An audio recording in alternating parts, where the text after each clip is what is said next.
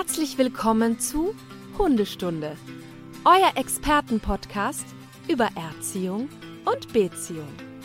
Von und mit Conny Sporrer und Marc Lindhorst.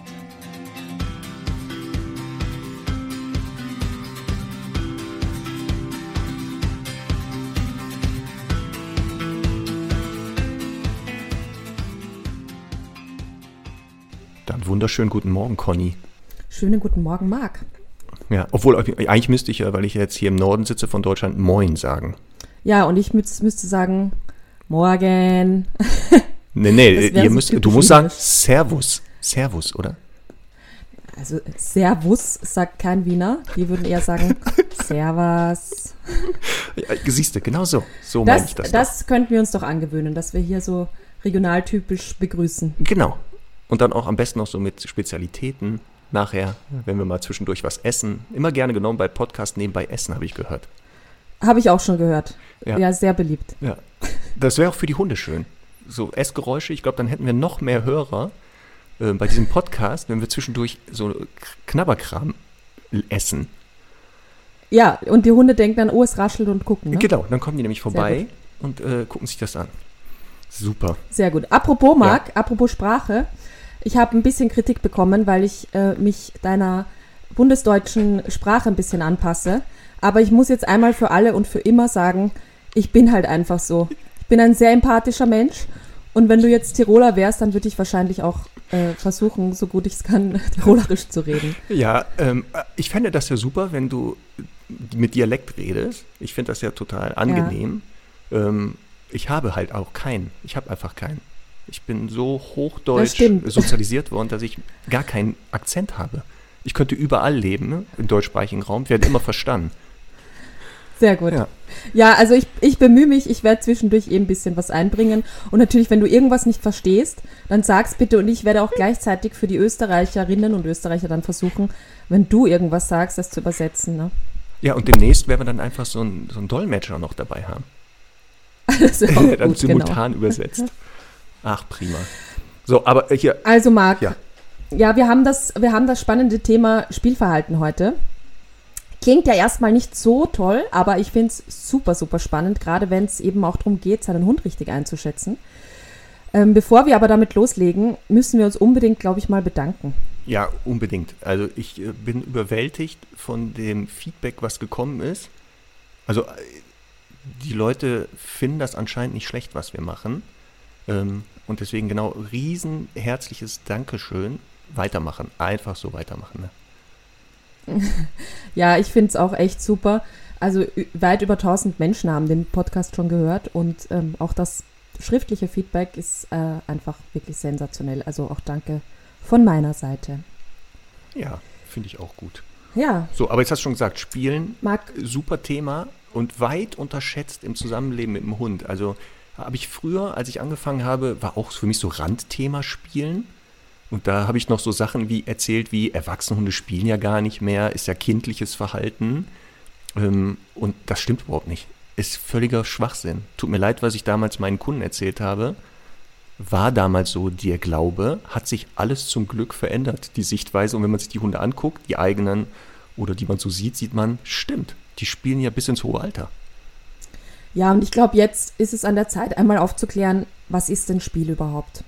Also Spiel ist ja erstmal etwas, das sehr breit gefächert ist. Wenn man jetzt an, an uns Menschen denkt, dann könnte man sagen, okay, man kann jetzt mit Gesell Gesellschaftsspielen spielen, man kann, äh, was weiß ich, Kinder spielen, irgendwie imitieren irgendwas. Also Spiel ist ja ein total breit gefächerter Be Begriff und das auch unter Hunden. Genau, und das ist ja schon die erste Schwierigkeit. Also wissenschaftlich zum Beispiel, äh, es gibt es kaum eine Definition, was ist Spiel wirklich. Also, weil es eben irgendetwas ist, was, aber wenn es gezeigt wird, sofort von Menschen erkannt wird. Also wenn du das siehst, sagst du ja, das ist Spiel, aber du kannst es nicht genau fassen, ähm, was es dann natürlich auch manchmal so schwer macht, darüber zu sprechen. Ähm, Hunde interessiert das übrigens gar nicht, ob es da eine Definition gibt, die machen das ja einfach.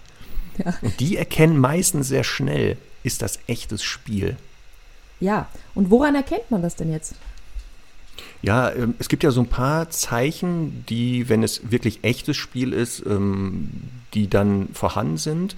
Und so das wichtigste Zeichen sind ähm, das Spielgesicht Also das kennzeichnet immer ein echtes Spiel und das ist auch das Signal, wo ich, wenn Hunde spielen, die ganze Zeit drauf gucke, haben die ein Spielgesicht? Ähm, denn dann, egal was die theoretisch tun, dann ist es anscheinend auch ein echtes Spiel. Ähm, und das andere, das passiert aber nicht immer, das ist diese Vorderkörpertiefstellung, also wo der Hund sich da so anscheinend verbeugt und so wie so ein Flummi hin und her hüpft. Ähm, das sind so für mich die beiden wichtigsten Spielsignale. Ach, tatsächlich, weil ich finde, ähm, die Vorderkörpertiefstellung, also diese Ellbogen des Hundes sind auf dem Boden und der Popo ist hoch, finde ich, ist so ein ganz, auch so für mich so ein ganz typisches Thema, das oftmals äh, missverstanden wird, weil das ja auch viele Bedeutungen haben kann und unter anderem natürlich auch eine Spielaufforderung sein kann. Aber ähm, ich finde in der Beobachtung eigentlich auch immer nur bei Hunden, die nicht sehr vertraut miteinander sind, weil diese Haltung biologisch ja auch ein bisschen dazu da ist, äh, zu sagen, ich kann auch damit sehr schnell abhauen, wenn irgendwas nicht klappt. Also das das ist immer stark von Unsicherheit auch geprägt und deswegen eben eher im Spiel zu sehen bei Hunden, die sich nicht besonders gut kennen und sich nicht so gut einschätzen können. Also sehr vertraute Hunde spielen tatsächlich sehr selten mit einer Vorderkörpertiefstellung aber äh, trotzdem ein ganz, ganz spannendes Thema. Und es gibt ja auch eine Vorderkörpertiefstellung, zum Beispiel, wenn ein Hund irgendwo erschrickt, weil da plötzlich ein komischer Gegenstand liegt, dann ähm, geht er ja auch mal in die Position und bellt so nach oben gerichtet. Das ist dann eben auch eher Unsicherheit und der Hund will sich so ein bisschen bereit machen, abzuhauen. Und manchmal finde ich auch, dass sie gezeigt wird, wenn Hunde so ein bisschen überfordert sind und eben sagen, ja, ich die in der Situation, in der Begegnung vielleicht, ist mir jetzt ein bisschen zu viel Druck. Und jetzt mache ich schnell irgendwas anderes, um so ein bisschen, sage ich mal, Blödsinn draus zu machen oder so ein, so ein Laufspiel draus zu machen. Genau, und das ist ja wie oft bei der ähm, Körpersprache oder den körpersprachlichen Signalen, dass ein Signal oft mehrere Bedeutungen hat.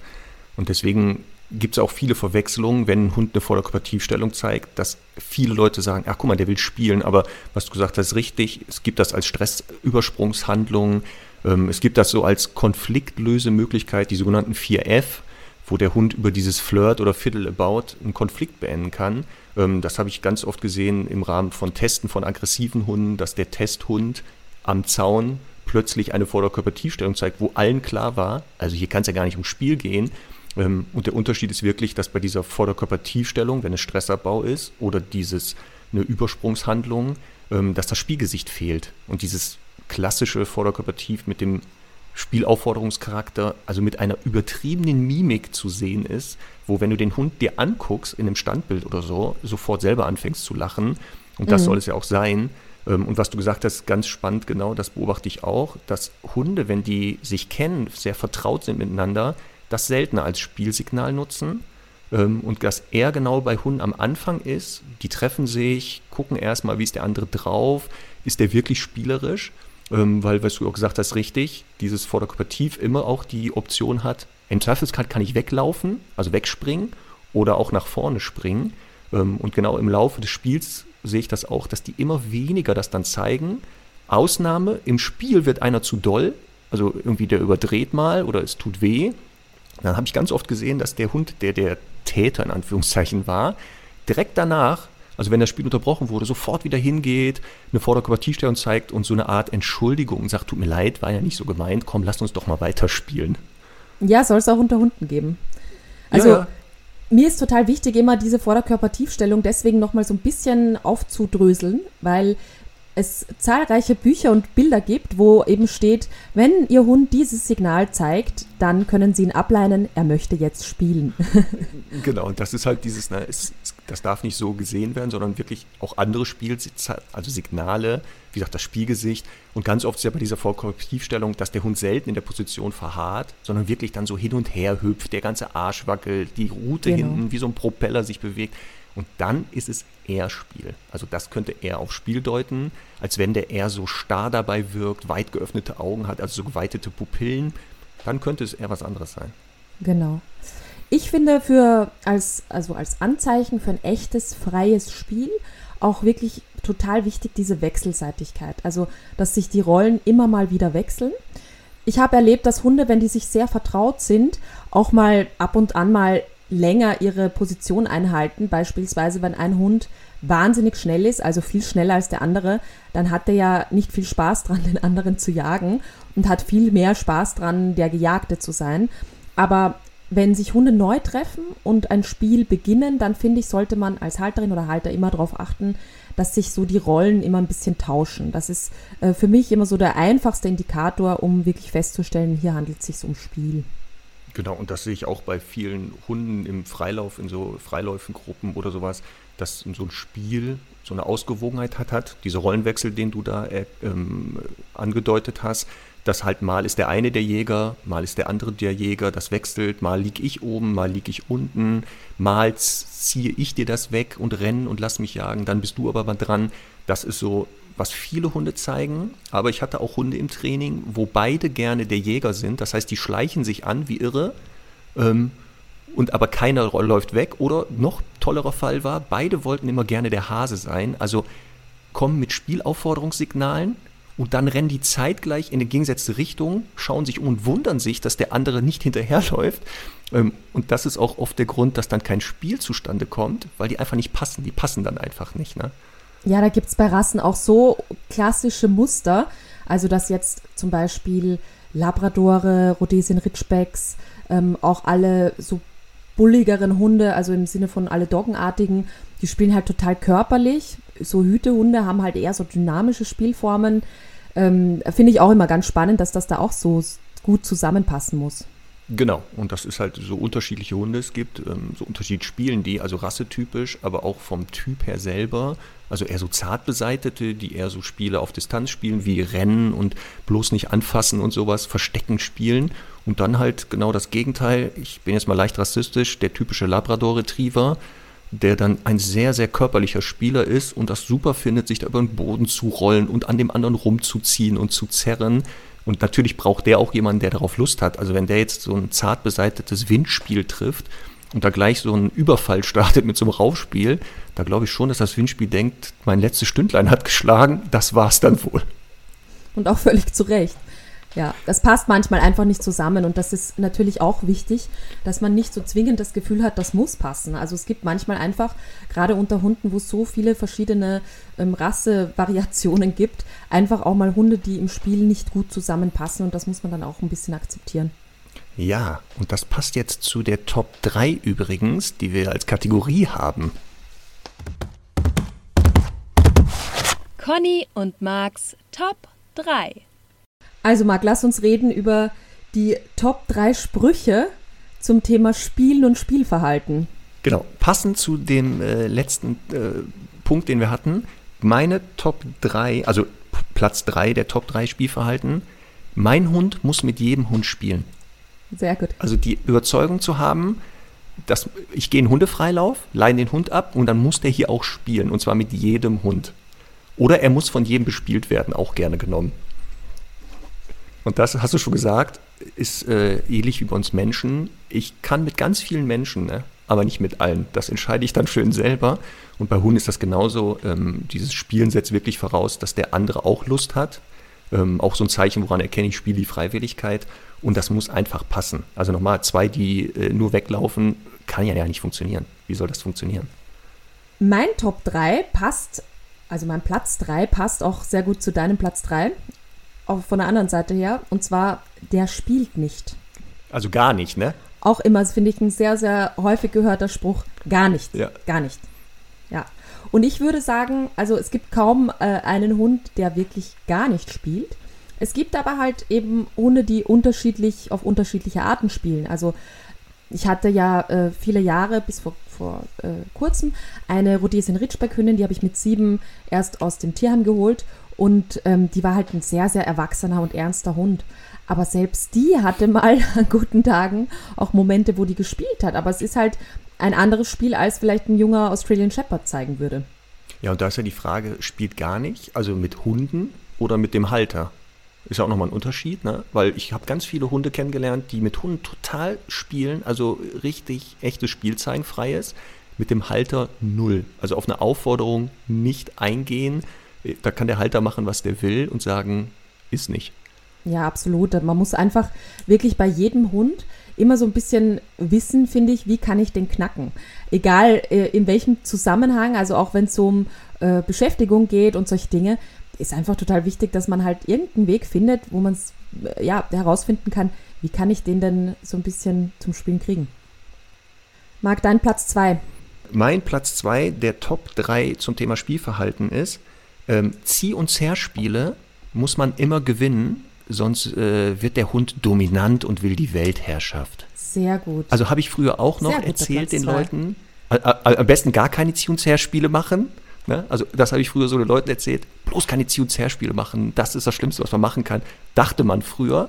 Ähm, und dann beobachtest du Hunde und siehst, dass ähm, Hunde, die zusammenleben oder sich regelmäßig treffen, wo man sagt, guck mal, die haben so eine Art Rangordnung entwickelt, dass da auch der Rangniedrige wie ein Irrer mitzieht und zerrt und das nicht bedeutet, dass der jetzt plötzlich da die Gruppe anleitet oder sowas. Ähm, weil das ist auch ein Kennzeichen von Spiel, da geht es gar nicht um Gewinnen und Verlieren, da geht es um was anderes. Genau. Ähm, es gibt ja so die Unterscheidung zwischen Sozialspielen und Solitärspielen bei Hunden.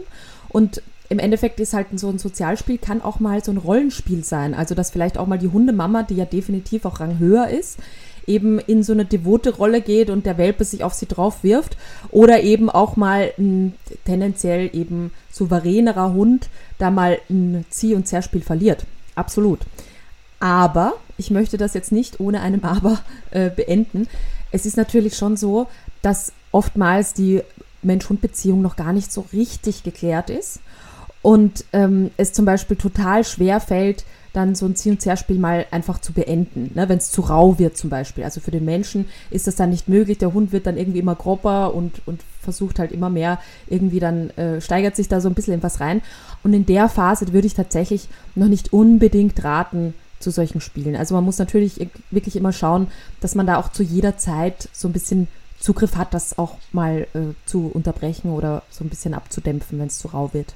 Ja, weil gerade diese körperbetonten Spiele, ob das jetzt so Raufspiele sind, Maulrangeln oder so Zieh- und Zerspiele, setzt wirklich voraus, die Beziehung sollte geklärt sein und dass beidseitig ein Vertrauen besteht. Also, ne, also auch Thema Beißhemmung, wenn die noch nicht mal vorhanden ist, dann toi toi toi mit solchen Spielen, da wäre ich mal ganz vorsichtig. Und was du sagst, ist ähm, auch zentrales Thema zum Spielen, dass der Mensch immer in der Lage sein sollte, selbst ein echtes Spiel auch mal zu unterbrechen, ähm, warum auch immer. Ähm, und deswegen auch so ein Signal eventuell mal aufbaut, wie man das dann nennt. Also wir nennen das Schluss.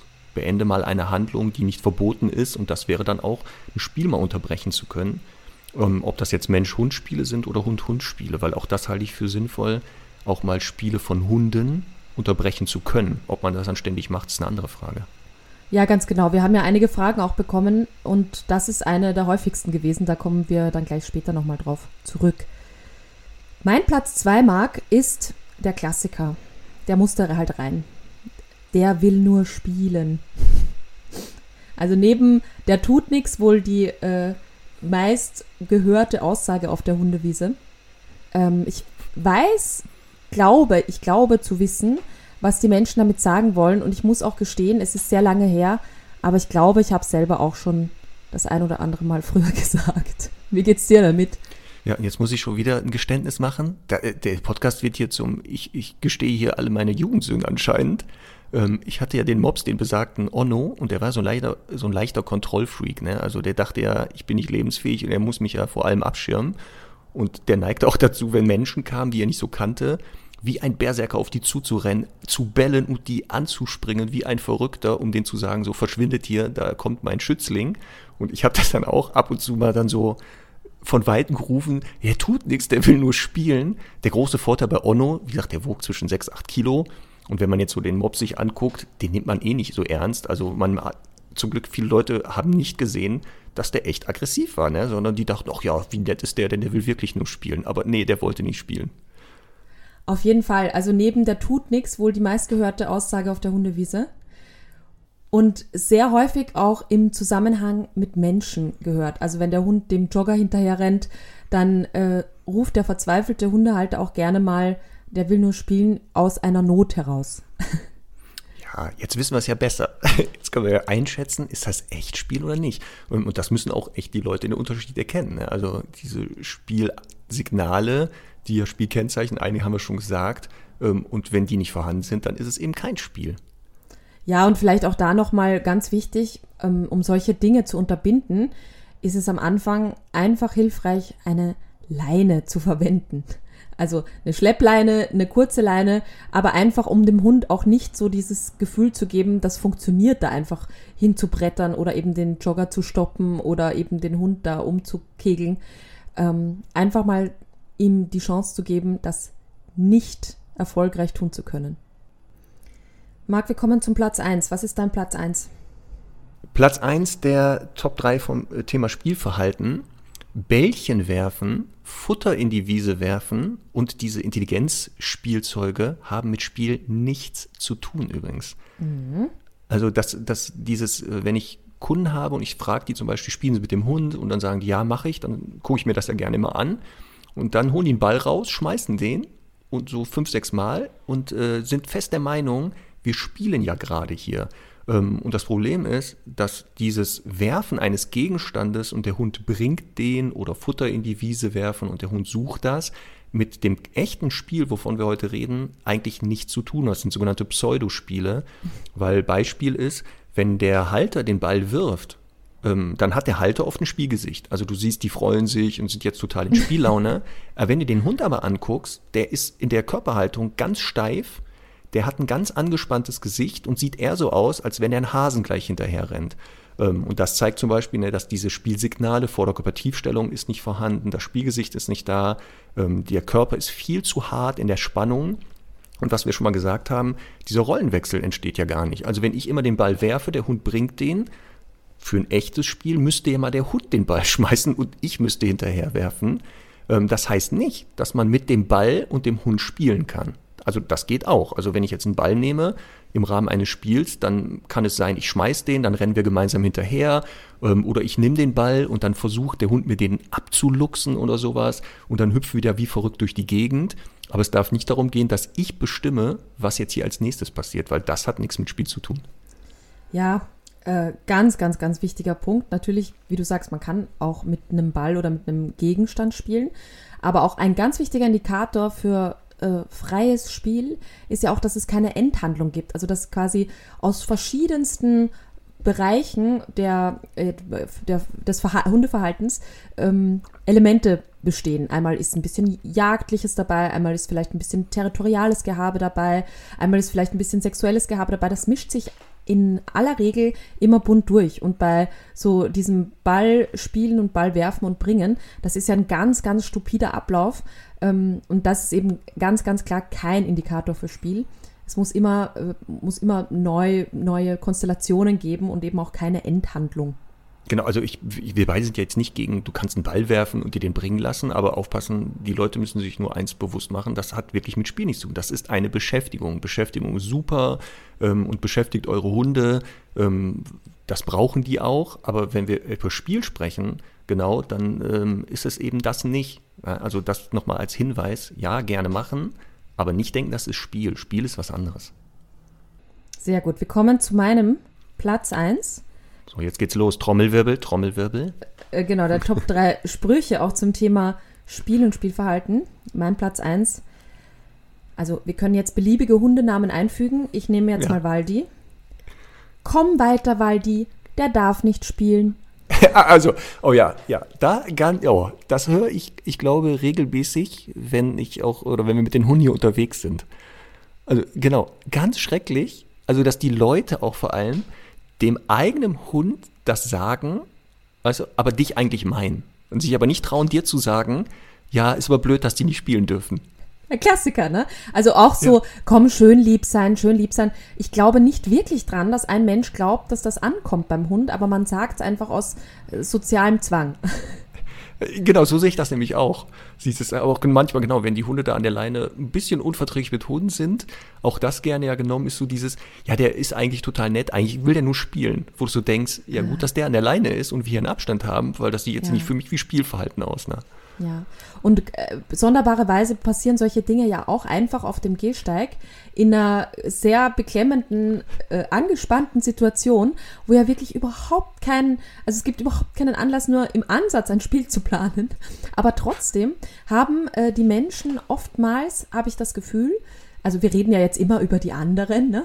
ähm, ja. habe ich ja oftmals so das Gefühl, dass sie äh, im Grunde nur zwei äh, Verhaltensweisen von Hunden so richtig definieren können. Beißen oder spielen.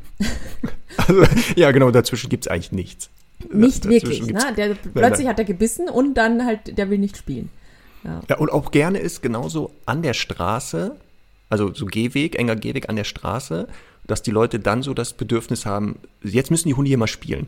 Wo ich auch ja. mal denke, nee, also wir können gerne hier eine Wiese suchen, wo die dann rumrennen dürfen, aber hier an der Straße, äh, ganz schlechte Idee. Und auch gerne genommen, die Leine dran lassen und dann sollen die mhm. Hunde bitte gerne mal spielen an der Straße. Mhm. Absolut Horror. Gefahr hoch 10. Auch ein ganz wichtiger Indikator für ein echtes freies Spiel ist eben ein entspanntes Feld. Also oftmals so eine Situation, wo auch zehn Hunde in, auf irgendeinem in einem Hundepark sind, der, der, eingezäunt ist und sehr klein. Auch daran kann man ja oft schon erkennen, außer das ist jetzt ein sehr junger, noch sehr, sehr infantiler, verspielter Hund, ähm, auch daran kann man erkennen, dass das eigentlich im Grunde viel zu unentspannt und stressig ist, als dass Hunde jetzt da äh, wirklich ganz locker miteinander spielen können.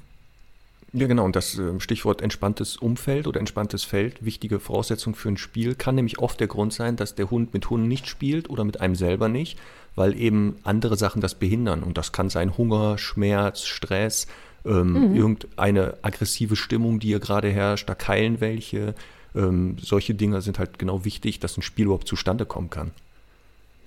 Marc, wir haben ja einige Fragen bekommen. Bevor ich die oder wir die jetzt gleich nochmal beantworten, wollte ich nochmal ganz kurz zu dem Thema zurückkommen, das du am Anfang erwähnt hast, nämlich, dass ja erwachsene Hunde durchaus spielen.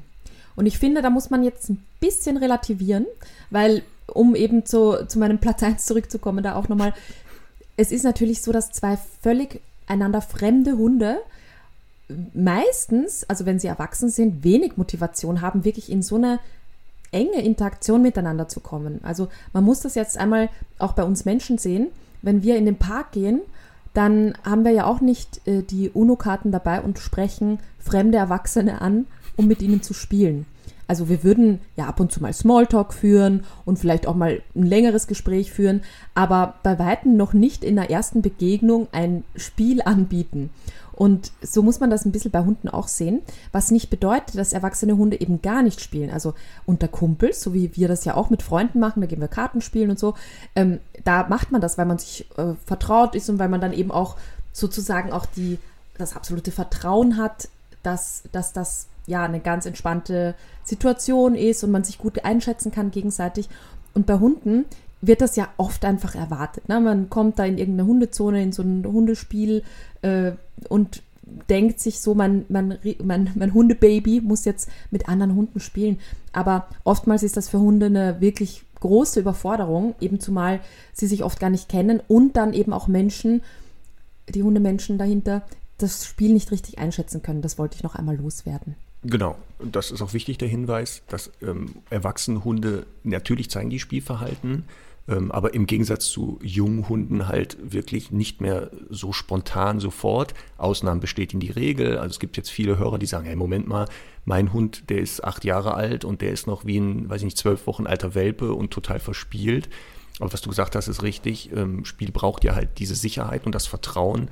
Und wenn zwei Hunde sich wirklich noch gar nicht kennen, dann kann es sein, man sieht Ansätze von Spielverhalten, aber die dienen wirklich am Anfang oft erstmal dazu abzutesten, wie ist der andere drauf, meint er das wirklich oder ist hier nicht nachher missbraucht er das so. Deswegen sehe ich auch ganz oft, dass fremde Hunde erstmal keine körperlichen Spiele spielen, sondern eher so über Rennspiele gehen und mal testen, wie fit ist der und wie guckt der, ähm, nutzt er das jetzt nicht hier hemmungslos aus oder kippt das hier in eine andere Stimmung. Ähm, und da den Anspruch ja, wie gesagt, zu haben, mein Hund muss jetzt hier in so einem Hundefreilauf mit jedem spielen und mit jedem verträglich sein, halte ich mal für sehr, sehr fragwürdig. Ja, absolut. Vielleicht sollte man dafür auch noch kurz erklären, wofür Spiel eigentlich dient. Also grundsätzlich ist ja Spiel auch immer etwas, wo Welpen oder auch Junghunde Fertigkeiten für später üben können. Also wie schon erwähnt, das sind immer ähm, so Antriebe aus verschiedenen Funktionskreisen dabei. Das, da ist ein jagdliches Anschleichen dabei, da ist mal ein Aufreiten dabei, da ist mal ein territoriales Aufstampfen dabei. Alles so in kleinen Sequenzen, um das für später zu üben. Und da kann man auch wieder eine schöne Analogie zu Menschen finden, nämlich wir als Kinder haben auch immer gespielt Kaufmannsladen und Krankenhaus und solche Sachen, weil das alles Situationen sind, die wir später eben im Leben brauchen. Und dazu dient Spiel in erster Linie mal. Also natürlich auch Bindung festigen und solche Dinge, aber eben auch um Fertigkeiten immer wieder zu üben und auch zu perfektionieren. Und natürlich machen das erwachsene Hunde dann auch im Spiel, aber eben nicht mit jedem und vollautomatisch, vor allem mit fremden erwachsenen Hunden. Genau, und das ist halt was, warum Spielverhalten gezeigt wird. Und das Spannende ist ja nicht nur bei Hunden, sondern bei vielen Tierarten ähm, ist ja Spiel zu erkennen, weil das einfach fit fürs Leben macht, was du schon gesagt hast.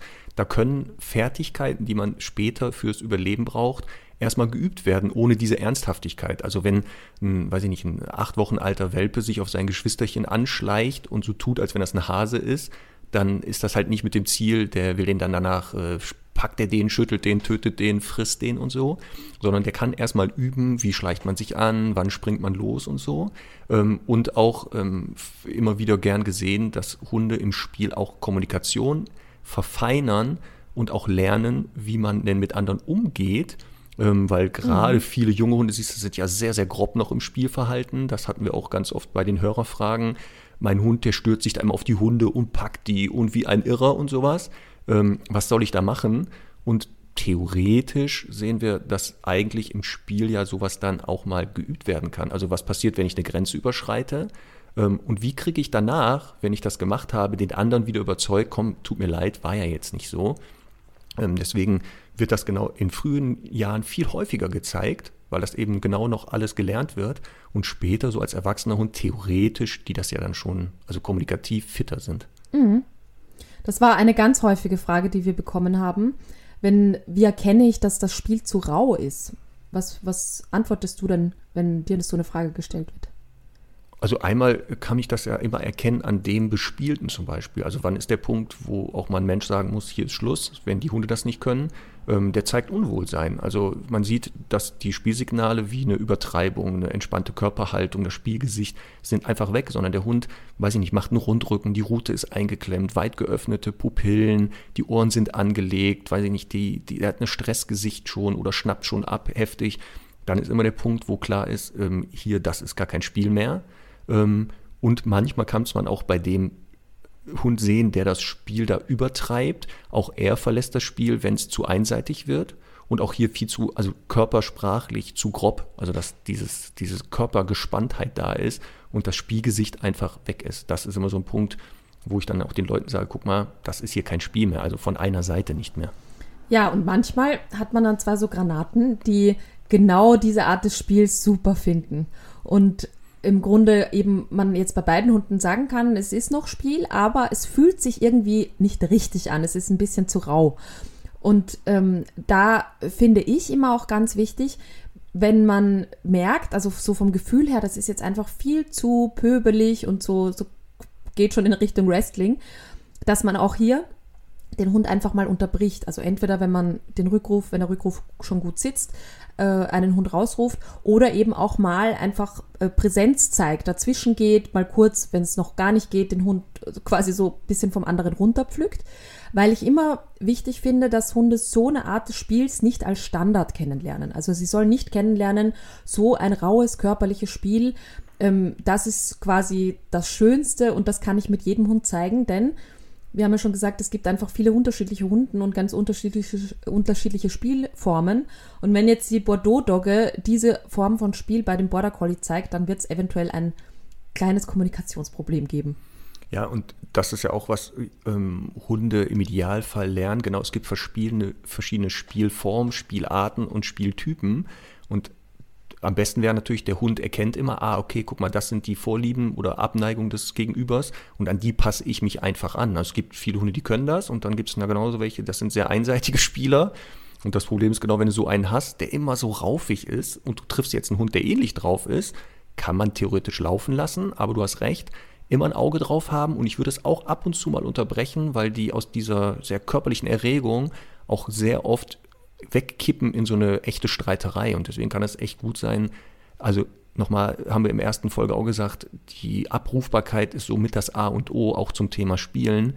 Denn wenn ich merke, das Spiel ist nicht mehr vorhanden, dann rufe ich die Hunde da einfach raus. Dann muss ich die einfach rausrufen, kurze Pause und dann kann man ja mal gucken, ob man nochmal eine zweite Chance denen gibt.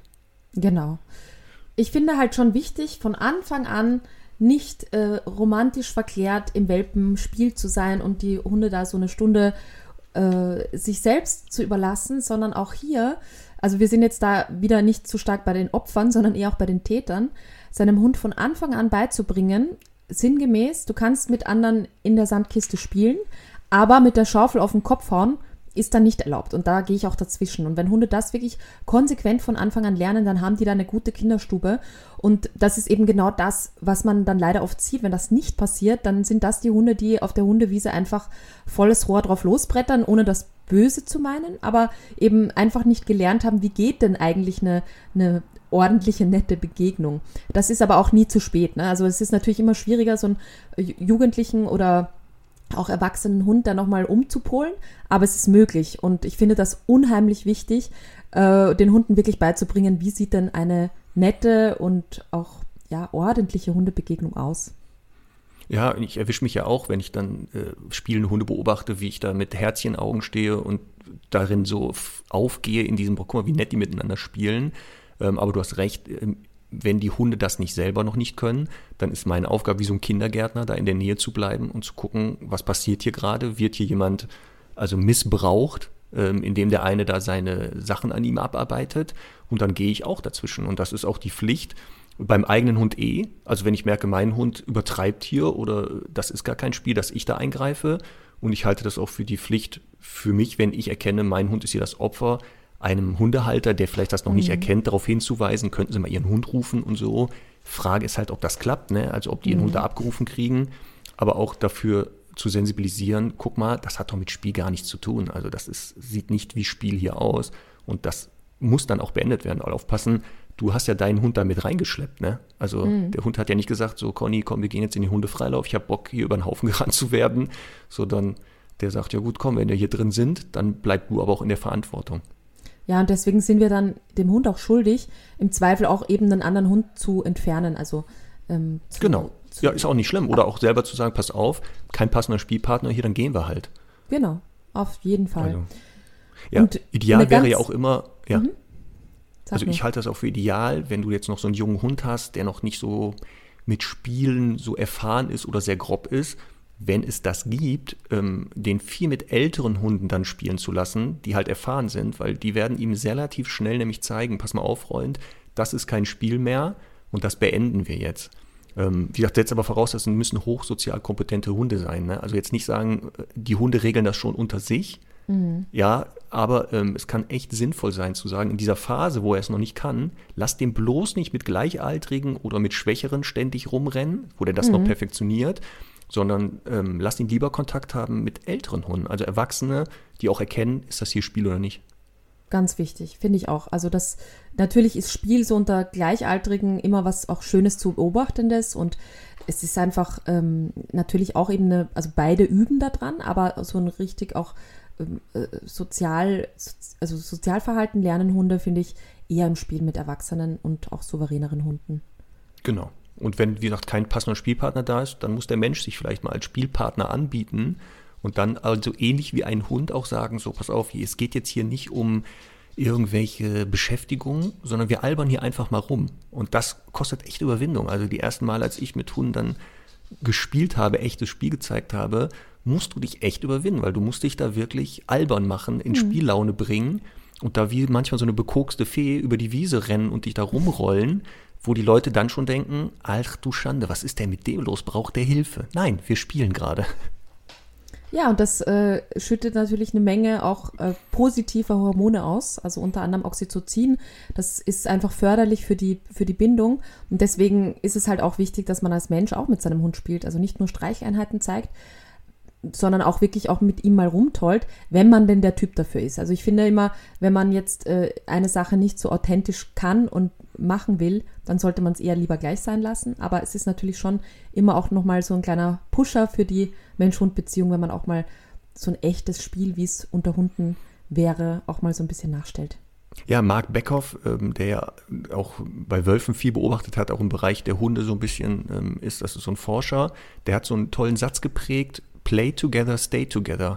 Also der hat ganz oft beobachtet, gerade jetzt bei Wolfhunden oder Wolfsartigen, dass in der Phase der ähm, Pubertät, wo die Hunde entweder in der Gruppe verbleiben oder vielleicht auch eine eigene Familie gründen wollen, dass die Hunde, die sehr viel gespielt haben und mit denen gespielt wurde, dass die länger in der Gruppe verblieben sind und die, mit denen wenig gespielt wurde, wo gar kein Spielfallen stattgefunden hat, sehr schnell auch gesagt haben, ja gut, komm, dann gehe ich.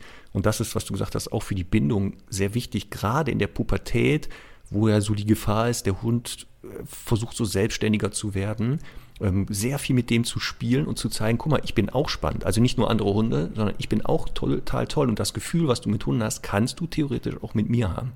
Schöner Spruch. Ja, ne? Auf jeden Fall. Voll gut. Kann, man, kann ich nochmal wiederholen? Play together, stay together. Ja, könnten wir als Sendungstitel verwenden. Ja, ne? Voll. Machen wir einfach. Was waren denn noch so Fragen, die du bekommen hast? Also ganz oft war ähm, Hund, wie gesagt, spielt mit anderen Hunden nicht oder spielt auch nicht mit den Haltern. Also die kriegen den Hund nicht zum Spielen. Ähm, das mit den Hunden, auch als mit den Haltern, wie gesagt, kann sein, dieses entspannte Feld ist einfach nicht vorhanden. Das hattest du ja auch schon gesagt. Also ne, wenn da irgendwie äh, bestimmte Faktoren wie Hunger, Stress, Schmerz äh, oder Angst ins Spiel kommen, macht Spielen gar keinen Sinn. Das heißt, hier würde ich immer gucken, wenn ich den Hund nicht zum Spielen kriege, ist der satt? Hat der vielleicht Schmerzen? Wie sieht der aus? Ist der gerade unsicher? Lässt die Umgebung das überhaupt zu? Oder jetzt mhm. aufpassen, es kann auch sein, dass ich selber gar keine Spielsignale aussende ähm, und der Hund gar nicht erkennt, ach, der hat Bock auf Spielen. Also wie gesagt, wenn ich da auf den Hund zurenne wie ein Irrer, dann glaube ich nicht, dass die meisten Hunde sagen, oh, der ist aber sehr verspielt, sondern eher einen Herzinfarkt wahrscheinlich kriegen und denken, oh Gott, der will mich umbringen. Ja, und ich finde auch, ein, ein Stück weit, also man muss natürlich, wie schon gesagt, so ein bisschen kreativ werden und gewisse Dinge auch ausprobieren. Aber es gibt halt einfach auch Hunde, die zum Beispiel auf andere Hunde einfach nicht besonders viel Bock haben und deswegen natürlich auch eher nicht so viel Spielverhalten zeigen, ist auch einfach total okay. Also muss man auch an vielen Stellen einfach mal akzeptieren. Genau, und äh, sagt wenn es gerade um den eigenen Hund geht und der nicht mit einem spielen möchte, also äh, ja, es kann auch sein, er hat gar keine Lust. Aufpassen, Spiel ist Freiwilligkeit und nur weil ich in Spiellaune bin, heißt das ja nicht, der Hund muss auch in Spiellaune kommen. Ähm, und ganz oft ist auch die Antwort in der Vergangenheit zu suchen. Als junger Hund hat der sehr oft die Halter zum Spiel aufgefordert, also hat die immer wieder angespielt. Die sind aber nicht drauf eingegangen, weil entweder aus Versehen Trainer gesagt haben, nein, bloß nicht Spielverhalten zeigen, dann ist man kindlich, dann kann der Hund eigentlich ernst nehmen, oder sie haben es gar nicht erkannt als Spielverhalten, oder sie hatten keinen Bock oder keine Zeit, und dann sagt der Hund irgendwann, ah, okay, die haben ja gar keine Lust zu spielen, also speichere ich die auch nicht als adäquate Spielpartner ab. Oder ein Trainer hat gesagt, geh nicht auf jede Forderung des Hundes ein. Ja, genau, genau, genau. Und das stimmt ja gar nicht. Ne? Also man sollte gucken, natürlich beim Spielen aufpassen, weil es auch mit der Rangordnung in Anführungszeichen wenig zu tun hat, weil die wird nämlich beim Spiel, beim echten Spiel eigentlich ausgeschaltet.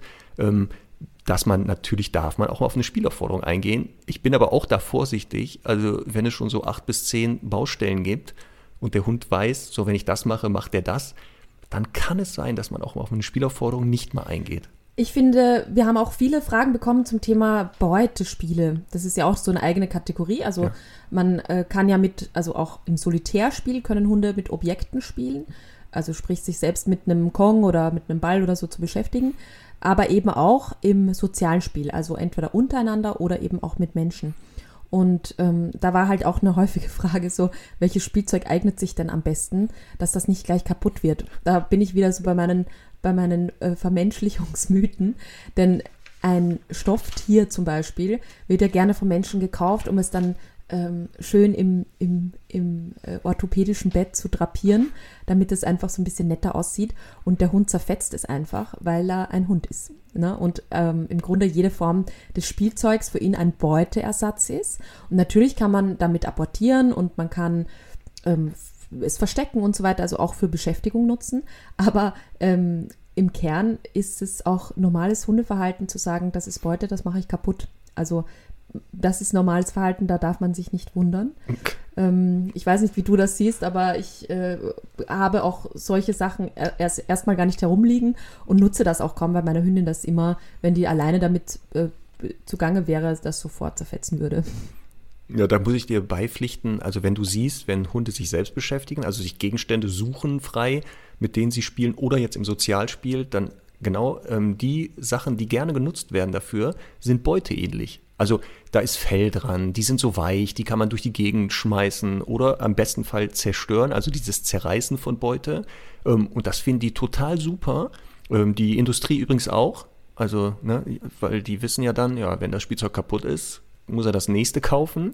Ähm, deswegen, wenn man jetzt das ideale Spielzeug für seinen Hund sucht und den Hund befragen würde, dann würde der sagen, pass auf, wenn ich es kaputt machen kann, ist das eigentlich super. Das ist eigentlich super zum Kaputtmachen. Ähm, also der Australian Shepherd, mit dem ich hier zusammenlebe, Handtücher, Socken findet er super. Also sich damit mhm. zu beschäftigen, auch spielerisch, die trägt er rum und schmeißt er und dann zerlegt er die aber auch komplett. Ja. Also äh, mir würde auch nicht viel anderes damit einfallen, was er sonst machen könnte damit. Äh, nee, nee. Aber auch so, also wenn der sich, weiß ich nicht, jetzt hier so ein, so ein Handtuch schnappt, was mhm. der dann darf, dann findet er das super, dann kommt er mit so einem verschmitzten äh, Blick um die Ecke auf einen zu und sagt so, jetzt komm, versuch mir das mal abzuluxen und dann muss ich hier durch die Wohnung hinter dem herrennen und dem versuchen, das dann ab, zu klauen und dann müssen wir darum streiten und ziehen mhm. und zerren. Also das ist das höchste der Gefühle, wenn Handtücher ins Spiel kommen. Schön. Ist auch günstiger, ne, als so manches Spielzeug. Äh, ja, es kommt drauf an. Das Problem ist ja nur, dass er wie viele Hunde nicht unterscheidet zwischen das äh, Handtuch darfst du haben, das ist ein altes, und die auf der Wäschespinne, äh, die sind jetzt nicht dein ja. Spielzeug. Ja. Also das äh, wäre schön, wenn der das noch mal lernen könnte, ne? Ja, das ist so äh, mit so manchen Dingen so einfach, ne, die den Menschen gehören. Aber da sind ja. sie halt einfach Hunde und können das nicht differenzieren. Ja, ähm, und jetzt kommt Frage Thema Spielzeug. Ja. ja. Thema Spielzeug, Stöcker. Hm. Was sagst du dazu? Mit Stöckern spielen ja, im, in, im wienerischen Stockgau. ja, sehr gut. Ja, ist sehr, also an vielen Stellen sehr gefährlich. Hatte ich selber bei meiner Hündin, gibt es mehrere Gründe, warum man das nicht machen sollte. Also einerseits eben wirklich gesundheitliche Gründe. Die können sich einfach so einen Splitter in die Wange rammen. Äh, das wird dann wirklich mühsam rausoperiert und auch äh, ganz oft schon erlebt, auch im Kundenkreis, Hund trägt einen Stock, stolpert drüber, rammt sich den irgendwie ins Auge, in den Rachen. Also ist einfach sehr gefährlich. Und aus erzieherischer Sicht finde ich auch immer gut, wenn man so ein Spielzeug etabliert, also egal ob das jetzt ein Futterbeutel ist oder auch ein, keine Ahnung, ein Dummy oder so, der halt wirklich auch was Besonderes ist und vom Menschen mitgebracht wird und nicht wie Stöcke eben gratis überall herumliegt. Also auch da so ein bisschen drauf achten. Stöcke sind einfach Ressourcen, die es ja immer zur Verfügung gibt. Und es ist nochmal viel leichter, den Hund nochmal draußen zu überzeugen, wenn man so ein Spielzeug wirklich wie den Heiligen Gral sozusagen äh, immer mitnimmt und ihm draußen exklusiv anbietet. Genau, und deswegen würde ich auch immer sagen, so Stöcker als Spielzeuge oder jetzt, wenn es um Beschäftigung geht, eher vermeiden. Genau, kann der Hund sich ständig selber suchen. Also warum soll er sich dann mit mir beschäftigen, wenn er sich selber einsucht? Aber was du sagst, viel zentraler ist diese große Verletzungsgefahr mit Stöckern. Also ob das jetzt ist, der rammt sich den da und fehlt sich den ins Maul oder auch jetzt beim Zerlegen des Stocks, beim ähm, ja. solitären Objektspiel, die Splitter, die dann im Zahnfleisch oder im Rachenraum oder im Magen-Darm-Bereich hängen bleiben. Deswegen also ähm, Alarm, Alarm, nicht bitte Stöcker als Spielzeuge zur Verfügung stellen oder die als Spielzeuge etablieren. Also bitte nicht. Ich rate immer Kunden, wenn der Hund Lust hat, so lange Gegenstände durch die Gegend zu schleppen oder hinter den herzurennen, ähm, da gibt es dann im Handel entsprechende aus Gummi oder Hartplastik so Gegenstände oder man geht im Baumarkt und dann holt man sich Gartenschlauch, schneidet den dementsprechend zurecht ähm, und das ist tausendmal besser. Eine Frage war auch, oder mehrere Fragen waren eigentlich, ähm, wenn der Hund jetzt eben so ein Objektspiel macht, also auch so mit sich und dann sehr rau wird oder auch manchmal darauf rumrammelt, soll man das laufen lassen? Wie reagiere ich da richtig? Ja, das ähm, Aufreiten auf Spielzeugen und Kuscheltieren auch immer ja genau gern genommenes Thema. Ähm, Habe ich einige Hunde im Training gehabt, die das auch gezeigt haben, aber nicht im Spiel. Das war sehr spannend, sondern eher so, Besuch ist da, es entsteht Langeweile und dann schnappt sich der Hund das nächste Kissen, berammelt das. Aber das, was du meinst, ist ja wirklich im spielerischen Kontext, dass man sieht, der Hund spielt mit diesem Gegenstand und plötzlich in diesem Spiel rammelt der auch. Ähm, und ich sehe das auch als Form des Spiels, weil was hast du ja schon mal gesagt am Anfang, ähm, im Spiel wird ja alles gespielt und auch Sexualität übrigens gehört dann auch dazu. Ähm, und wenn das jetzt nicht übertrieben wird, ähm, dann würde ich das auch nicht groß kommentieren. Also wenn er da drei, viermal drauf rammelt jetzt und dann äh, spielt er in eine andere Form weiter, einfach so lassen. Ja, also man muss wieder, wie du sagst, natürlich auch beachten, macht der Hund das, weil er vielleicht dafür dann doch immer Aufmerksamkeit bekommt, weil das vielleicht vor Besuchern unangenehm ist oder so. Aber im, im Kern gibt es ja einfach auch äh, unter diesen Solitärspielen sexuelle Spiele, also wirklich eben auch um da Fertigkeiten zu üben, vielleicht auch mal um Stress abzubauen. Also auch das kann man nochmal abchecken. War da jetzt irgendeine Situation, ähm, die den Hund irgendwie besonders überfordert hat und er zeigt es deswegen. Aber erstmal würde ich sowas auch einfach laufen lassen, ignorieren. Ähm, gehört halt ein bisschen dazu, ist vielleicht jetzt so im, ja, nichts für, für den Menschen, weil, weil das so ein bisschen zu den Benimmregeln gehört, aber ist halt ein Hund und da finde ich auch zeigen, würde ich jetzt nicht hysterisch dazwischen gehen. Nee, es, wie gesagt, auch bei den Welpengruppen sieht man das ja auch sehr schön, dass die da im Spiel plötzlich von vorne, von hinten, von oben und unten und Rüde auf Rüde und Hündin auf Hündin und aufeinander rumrammeln. Und das hat null mit Sexualität zu tun in dem Alter, sondern das ist genau Spielerei. Also da kippt man dann in so ein sexuelles Spielverhalten und zwei Sekunden später rennen die schon wieder durch die Gegend. Und das ist auch das einzige Spiel, was man mit seinem Hund nicht spielen sollte. Also weder der Hund bei einem zeigen sollte im Spiel aufreiten, ja, es ist Spaß beiseite, als auch nicht als Mensch, weil wir natürlich hier in einen Bereich kommen, ne, der äh, auch moralisch sehr, sehr fragwürdig ist. Das heißt, ich würde auch, wenn der Hund im Spiel bei mir Sexualität spielt, würde ich sofort unterbrechen ja. ähm, und sagen, das, also wir können alles spielen, das läuft hier gar nicht. Also ich bin nicht prüde und so, ne? Ähm, aber ähm, ich sehe da eher so ein Gefahrenpotenzial. Ja, und ist auch per Gesetz verboten. Ja, zum Glück, zum Glück. Also, muss ich ja sagen. Okay.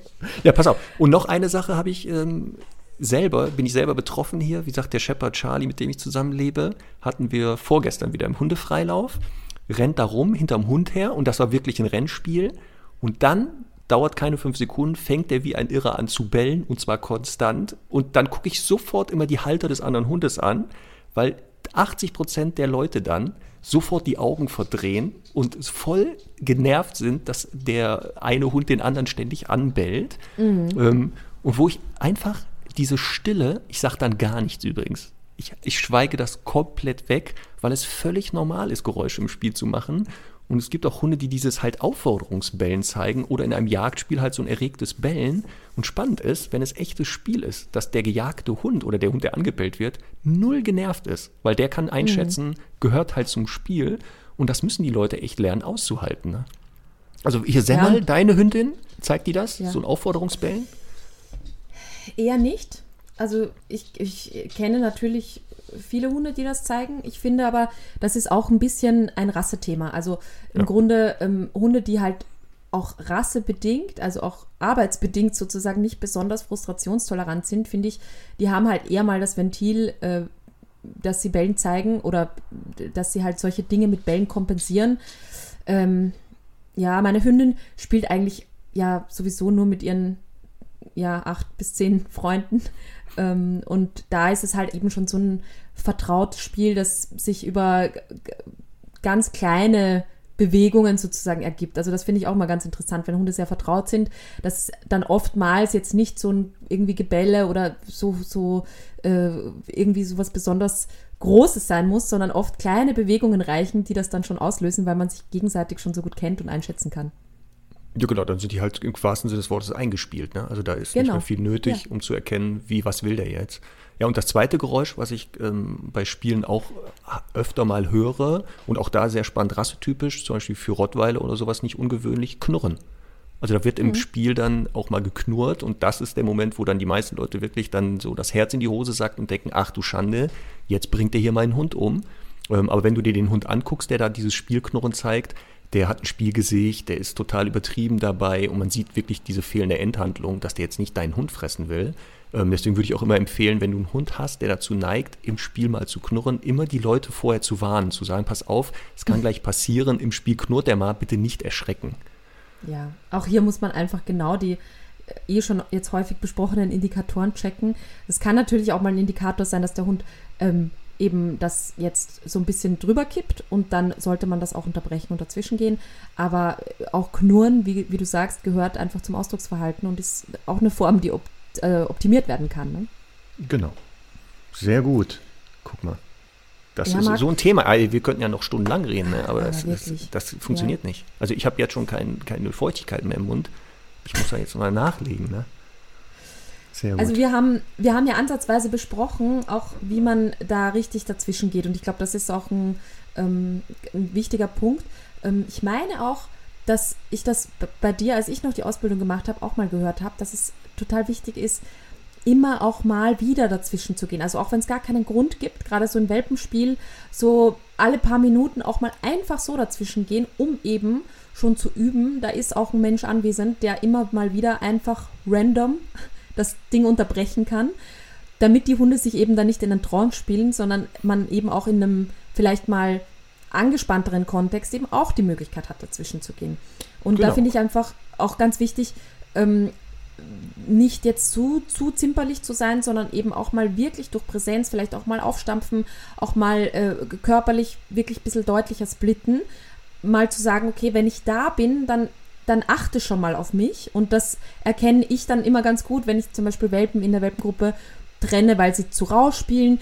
Dann reicht beim nächsten Mal nur, dass ich in die Nähe gehe und so ein bisschen wie die strenge Tante mit dem Zeigefinger, äh, den Zeigefinger hebe. Und die werden sofort ein bisschen gedämpfter. Und das ist ja das, finde ich, das, das, das Trainingsnirvana sozusagen, das man erreichen kann als Halter, dass der Hund immer merkt, ah, jetzt kommt der Mensch dazu, okay, dann nehme ich mich mal ein bisschen zurück und achte mal auf den. Das finde ich einfach ganz, ganz wichtig.